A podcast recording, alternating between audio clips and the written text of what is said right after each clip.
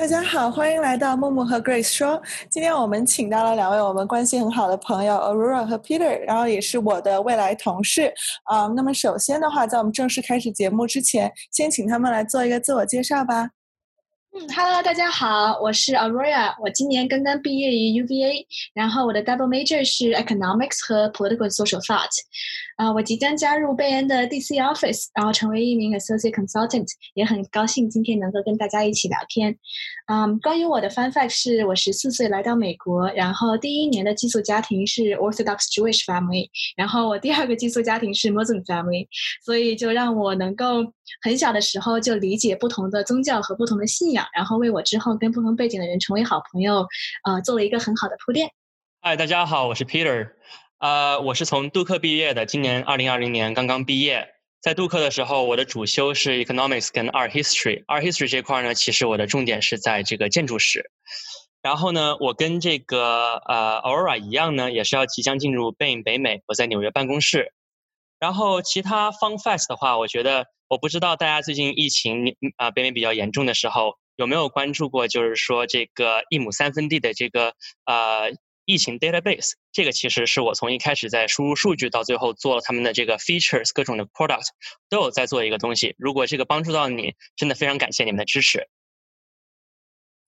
嗯，好的。那首先非常感谢你们两个抽出宝贵的时间来到我们的 podcast。那么啊，我们三个其实都是即将进入咨询行业去工作。那么首先希望啊，你们能否给大家介绍一下，就是你们理解的 consulting 到底是一个什么样的行业呢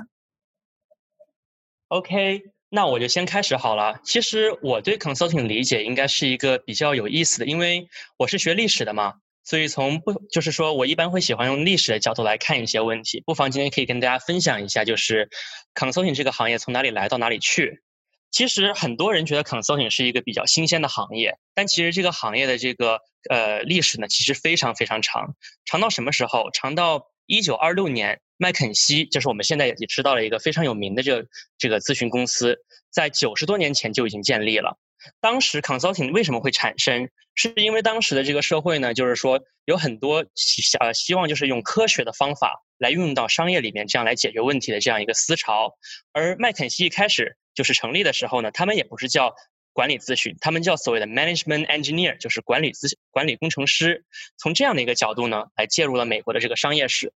然后我们看这一百年之呃一百年这个之中呢，其实咨询的成就跟变迁还是蛮多的。从一开始是一个完全美国化的行业，慢慢在五十年代借着就是欧洲的重建走向了全世界。然后也从公司就是对这个私人公司，也慢慢走到了对政府，比如说像麦肯锡在五十年代的时候，跟这个艾森豪尔政府一起创立了国务卿这样一个职位，做这样的一个业务上的转变。当然了，也从慢慢的简单的从这个管理的这个角度呢，走到了比如说像。八十年代成立的贝恩做投资方面的咨询，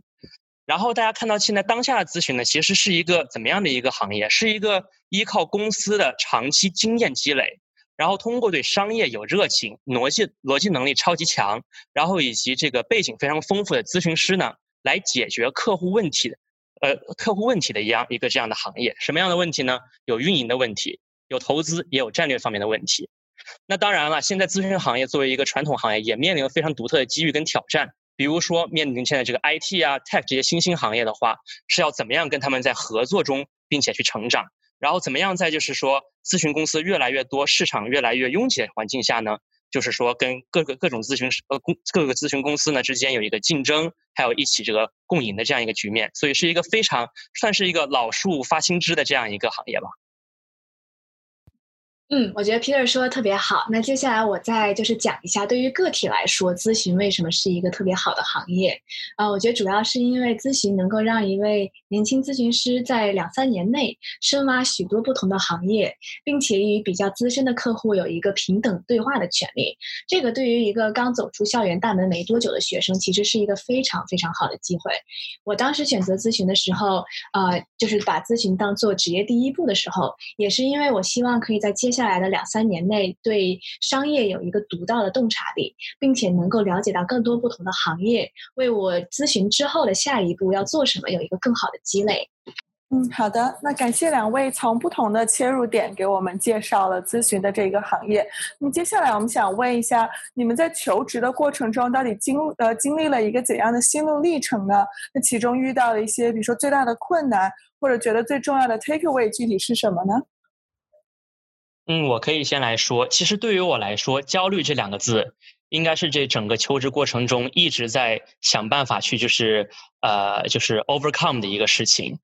其实，在这个上面，我觉得在美国求职，美国本地的文化给我带来的影响还是蛮大的。因为虽然我我是从小是在澳洲长大的，听起来是一个也说英语对吧？这样一个国家，但其实跟美国之间的文化差别很大。而最大的一点就是说，我觉得美国人跟澳洲人比起来的话，特别善于就是自己向外表达自己，善于就是说所谓的硅谷最喜欢说的一句话 “faking until you make it”。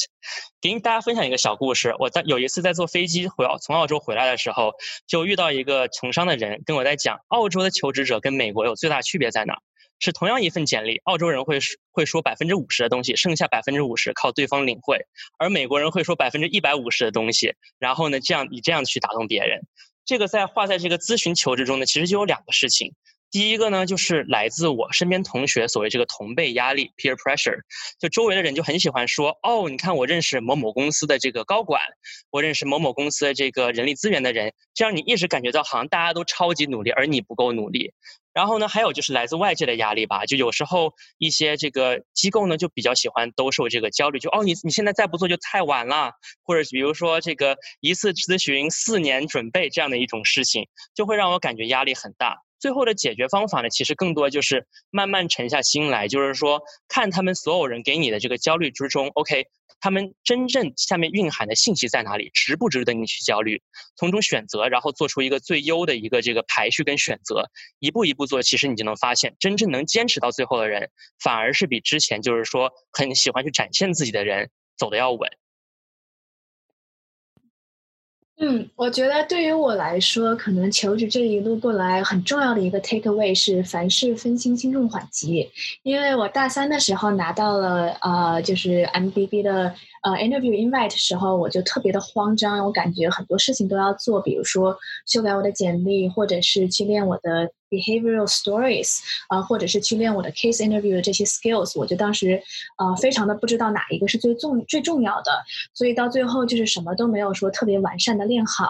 然后当我大四的时候又拿到了 interview invite 时候，那个时候我就知道 OK，我什么事我什么时候要去做什么事情，把每一段的时间去这样 prioritize 了，啊专门去练一到两个东西，所以到最后就能够比较优先的把每一个事情都做好。所以，其实我觉得，对于我最我的就是对于我来说，我最大的 take away 是，呃，分清轻重缓急，然后去一段时间 prioritize 一个事情来做。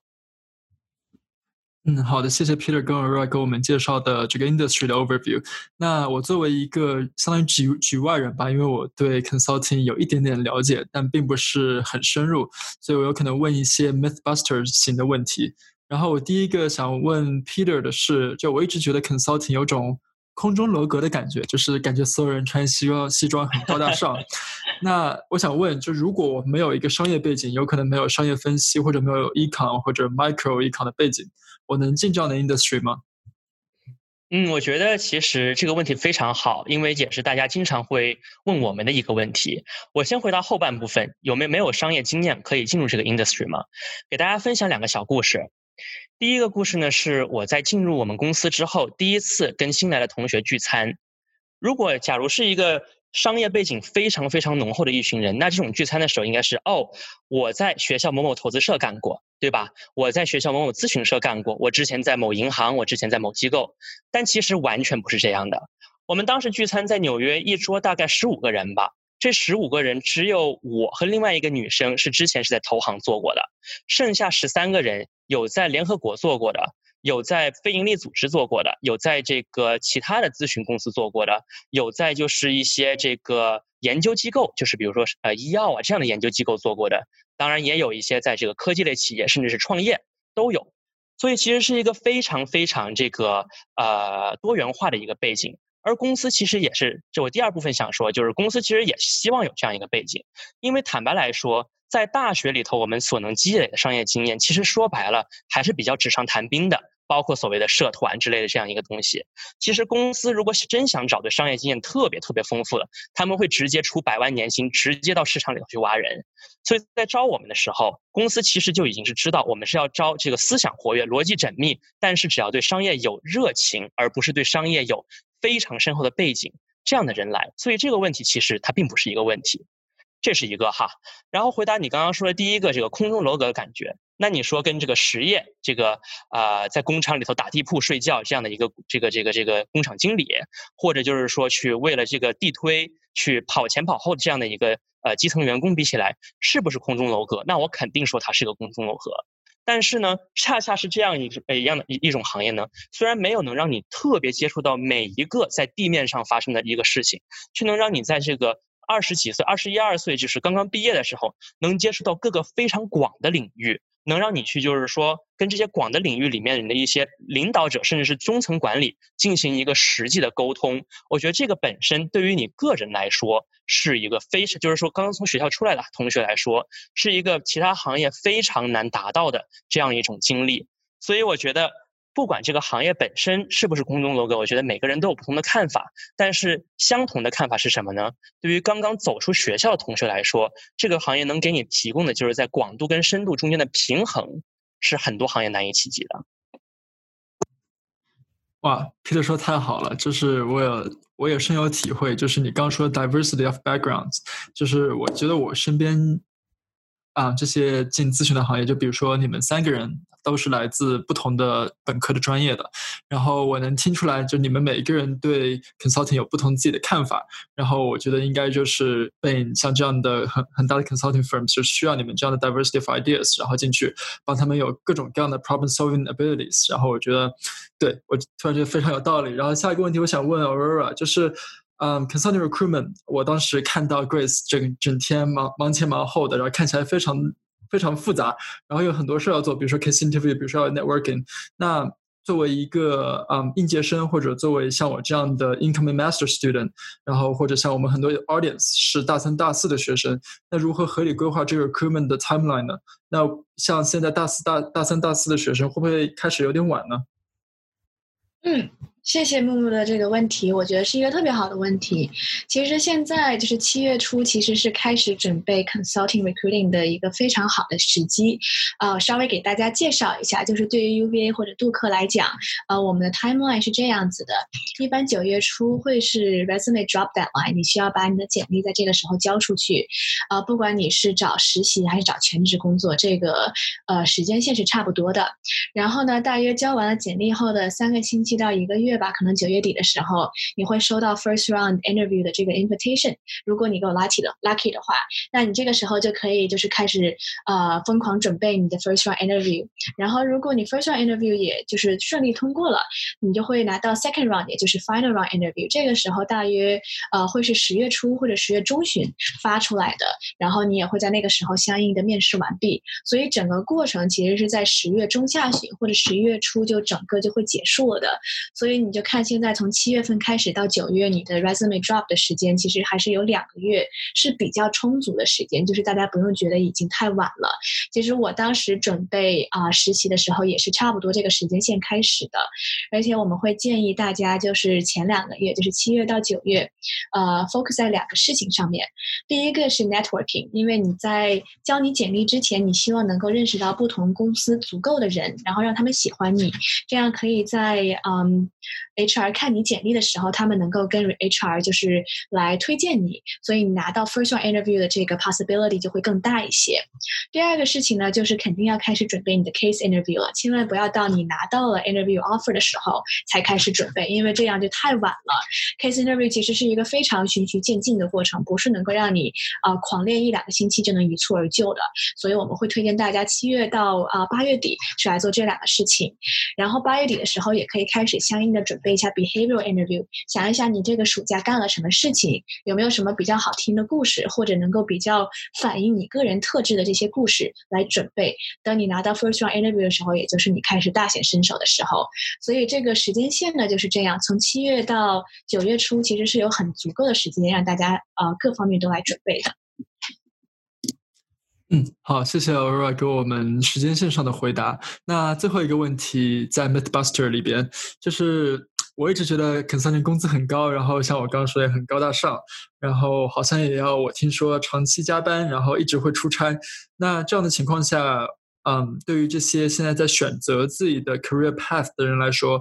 嗯，是否在考虑这些情况下，还要再去考虑 consulting 做我的职业呢？就是如果我想去 balance 我的 work and life 的话，consulting 是不是一个能够 balance 年轻人 work 嗯 work and life balance 的一个职业呢？嗯，我觉得这个问题的话，我先回答你前半段吧，就是 consulting 特别高大上，工资很高。这个我觉得你的问题里头就是呃 imply 就是说这是。一些同学可能第一对 consulting 一个印象，对吧？或者第一个想进入这个行子行业的影子。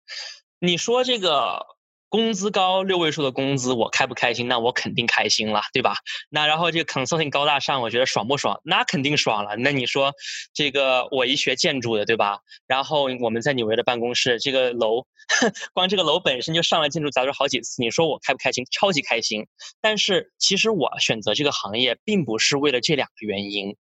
更多的原因就回到我刚刚跟你说过的，就是我能在这一个呃这个行业，我们组一个饭局，坐在桌上的人有现在有些人就已经是在这个不同的组织做过的，每个人都有不同的工作经验。那你可想而知，五年之后这些人会是什么样子的？五年之后，可能我已经跑到就是说一个很遥远的其他国家的办公室去工作了，他可能进入了一个这个创业公司，开始了自己新的一个生涯。另外一个人可能去了私募基金，还有一个人可能就是。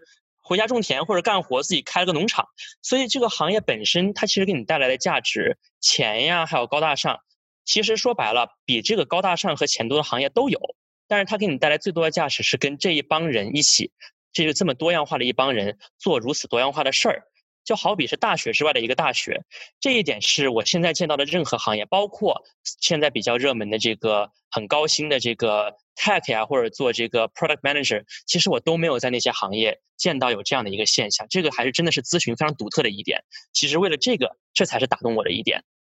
然后其实说完这个之后，你的问题后半段其实是非常迎刃而解的。那对于我来说，这个加班是不是要加班？对，但就是说出差是不是要出差？对。但是呢，对于我来说，我不会把它看作是一个，就是哦，我要去加班了，哎，我还要出差，这周又回不到纽约了，如何如何这样来看。其实更多会把它看成这是前面这些事情的一个延伸，因为我要去接触如此多元化的这个客户，这些客户分分散在这个全美或者全球各个地方，所以我我需要去加班或者出差，我需要去跟不同的时区的同事配合，我需要去在就是说我这个平时的这个工作时间之外去做更深入的思考，去做更多的研究，才能。达到这个公司还有这个行业应有的一个水平。如果你把它看作是一个对自己能力的提高的话，我觉得是非常值得的。因为有一些朝九晚五的工作，其实虽然就是说这些工作在生活 work-life balance work-life balance 上可能会更好一些，可是呢，一开始大学刚出来就进入这样的工作，其实一定程度上就是，如果你想就是说在更呃努力的去做事儿的话，恐怕也没有那么多机会给你努力去做。所以其实。而如果你现在做咨询，再过几年我说我不干了，我这个回家种田了，我去朝九晚五了，那我是有机会的。而在那个现在就朝九晚五公司工作的同学呢，可能路子就没有那么广。嗯，好的，那非常感谢两位，然后给我们深入剖析了 consulting 这个行业，然后感觉这个的确是一个还没有被太多人发掘的一个宝藏行业，然后嗯，可以给我们提供很多的发展选择，还有职业路径。那我们也希望听众朋友们在听完刚刚这一段介绍之后，然后可以多去了解一下 consulting，然后说不定在未来的某一天，然后也加入。我们公司或者是其他的 consulting firms，然后呢，那我们最近了解到你们其实创立了一个新的机构，叫做引路人。然后那能不能请你们介绍一下啊，我们这个组织具体是做什么的？那你们创立的初衷又是什么呢？嗯，谢谢 Grace 这个问题，啊，其实很很好笑哈，就是我跟 Peter 认识一段时间以后，我们一起回想了一下我们求职的这个道路，然后我们发现有一个共通点吧，就是我们都曾走过一段非常非常焦虑的时间，但是我们一起回想起来，我们发现其实公司本身呢或者求职这个道路，其实本身并没有给我们压力，那么这个压力是从哪里来的呢？呃，其实是两个，一个是就是身边有很优秀的同学。然后疯狂给出的这种 peer pressure 让我感觉我是不是不够优秀？呃，另一个就是呃，就是一些所谓的。怎么说求职中介吧，就是给我们一些呃信息不对称，就让我们感觉我们还没有开始就已经输在了起跑线上。所以呃，当时就是为什么我们会很焦虑，这是两个主要的原因。而我们现在在想这个项目以后，我们跟不同的学弟学妹聊了聊，然后发现这种焦虑的心情，其实在下一代的学生中也是非常普遍流传的。所以我们就是希望能够利用疫情的空闲时间，帮大家一起整理一下思路，呃，透明化咨询这个行业。然后走出求职误区，而且另一个就是因为疫情导致很多咨询公司没有办法就是亲身来到校园与小伙伴们一起面对面的接触，这个对国际生其实是来说很有劣势的，因为很多中国的小伙伴可能会比较羞于 networking，而这可能导致大家会错失一些重要的信息。所以我们做引路人的初衷就是能够啊把信息不对称的这个坎帮大家走过去，然后给大家一些正确的指引，通过我们公众号的形式给大家普及一些知识。嗯，好的。我觉得你们这个出发点真的是特别的好，因为就是比如说，在我过去一年多的求职过程中，也的确感受到了，就是求职这个事儿给了我很大的压力。然后在市场上也的确存在，比如说信息不对称等等这样子的问题。那我们想问一下，就是你们希望以什么样的形式去解决这样的问题，或者说给大家提供一个怎么样的平台呢？嗯，其实我们这个项目从这个五月份左右开始做，一开始的形式其实是比较直接的。就是对同学们感兴趣的同学们做一个一对一的这样的一个咨询服务，然后其实我们这个的话，其实我们花了蛮多时间的，就是跟每一位同学至少都有一个小时，有时候两个小时、三个小时都有，去了解他们在想什么，他们是什么样的人，他们就是如果要就是进入咨询的这样一个求职，他们用什么样的角度和姿势进来比较好，然后呢，就是说看看他们的这个现在焦虑的点。在哪梳理一下，然后这个优化他们要做的事情，然后在这个之上呢，我们再非常有的放矢的给他们做一些就是一对一的一些训练，比如说需要就是跟我们一起练 case 呀，或者比如说需要跟我们一起改一改他们的这个简历啊等等，是这样一个就是说精确打击吧。呃，简单来说是这样一个事情。不过现在其实是存在一个转折转折点，因为这样子非常深耕细作的这样一个模式呢，其实我们能帮到同学这个数量上有限。可是我们发现越做越发现，就是说感兴趣我们的同学也越多。然后我们也觉得其实可以就是把这个事情做得更宽广一些。所以我们下一步其实就想做一个平台化的一个社群，就是希望就是在北美的一些这个对。啊，咨询感兴趣的同学们呢，踊跃能加入我们的社群。我们会经常给大家分享一些这个关于咨询求职的一些资源呀，就是咨询是怎么回事儿啊，走进咨询啊，还有一些甚至就是更加一般化的，就是关于大家在学校里面怎么调节这个焦虑的心理呀。或者怎么去，就是让自己的四年过得非常有意义。不同的内容，然后如果往后这个人数的话，就是呃起来了之后，我们有更多的这个资源平台更加巩固之后，我们也会考虑开设更多能精确帮到小伙伴的东西，比如说一起练 case 呀，或者就是说呃一起准备咨询的这个求职打卡群啊，各种不同的东西。对，所以我们现在也是一个非常令人激动的一个转折点吧，希望能就是说在深耕细作的这个。呃，基础上我们已经积累了这方面的经验，希望能把这个经验呢广而传播，跟大家分享。嗯，我跟 Grace 就是当我们听到你们这个项目的时候，我们就真的很 appreciate，就是我们有可能做两个不同的平台，你们是在做啊，有可能微信公众号做的比较多，然后建微信群，然后我跟 Grace 是做 podcast 这样。其实我觉得我们的。有可能最终目的都是一样的吧，就是我们作为过来人，然后想把就是我们知道的经验，然后知道的 knowledge，作为一个领路领路人的一个身份，然后再传播给那些有可能学弟学妹们啊，或者想要进入这个行业、了解这个这个行业的人。所以我非常 appreciate 你们的初衷，然后我也希望你们可能做得越来越好。那对于这些我们在听这个节目的 audience 来说，那他们要怎样子 sign up 呢？嗯，谢谢木木的这个问题啊，那下面就是软广时间哈，呃，欢迎大家来关注我们的微信公众号，呃，搜索“引路人项目”这五个字就能找到我们。我们的头像是一个小帆船的造型，所以应该就是比较好找。而且 Peter 之前讲到社群的这个想法，如果大家感兴趣，然后觉得能够帮助到你们的话，可以阅读我们的第一篇文章，然后相应的后台留言，让我们知道你对社群这个想法的兴趣，希望很快可以见到你们哦。好的，那我们今天的节目就到这里。然后，如果想要去关注他们的公众号的话，也可以像如若说的一样，直接在微信搜索“引路人项目”，或者我们也会把嗯具体的信息放到这个节目的简介里面。那我们今天就到这里。然后，如果大家有问题的话，欢迎通过邮箱随时联系我们。那谢谢大家，谢谢大家，拜拜，谢谢你们的时间，谢谢谢谢。